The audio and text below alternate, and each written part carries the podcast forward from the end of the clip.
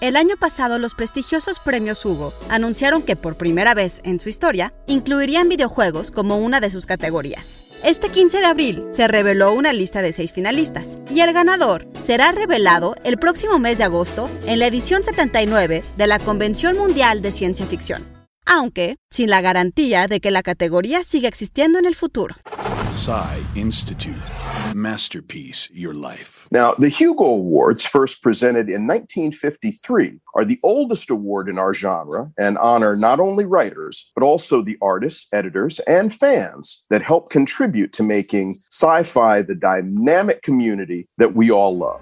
El Hugo se entrega año con año a las mejores obras y logros en la ciencia ficción y fantasía, nombrado en honor a Hugo Gernsback, fundador de la revista Amazing Stories. Se entregó por primera vez en 1953, en la onceava Convención Mundial de Ciencia Ficción. Y desde al menos el año 2009, medios como Wired se preguntaban por qué juegos como Dead Space o Fallout 3 no eran nominados. Aunque la selección ha ido cambiando a lo largo de los años, el premio se otorga desde 2020 en 17 categorías divididas en obras escritas y dramáticas. En 2006 se introdujo como una categoría especial Mejor Videojuego Interactivo, que se eliminó por falta de interés, y la Sociedad Mundial de Ciencia Ficción solo decidió probar de nuevo al ver que muchos de sus miembros terminaron jugando mucho durante el encierro por el COVID-19, algo apropiado para un premio de ciencia ficción.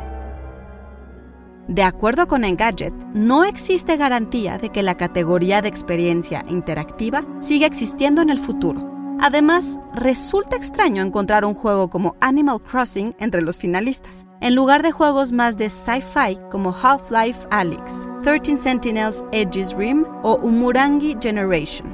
La lista completa de los finalistas se encuentra en la página de los Premios Hugo 2021 e incluye juegos como Hades, Spiritfarer y The Last of Us Parte 2.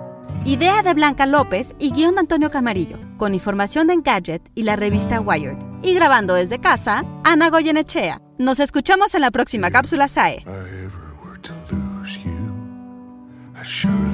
Lose myself.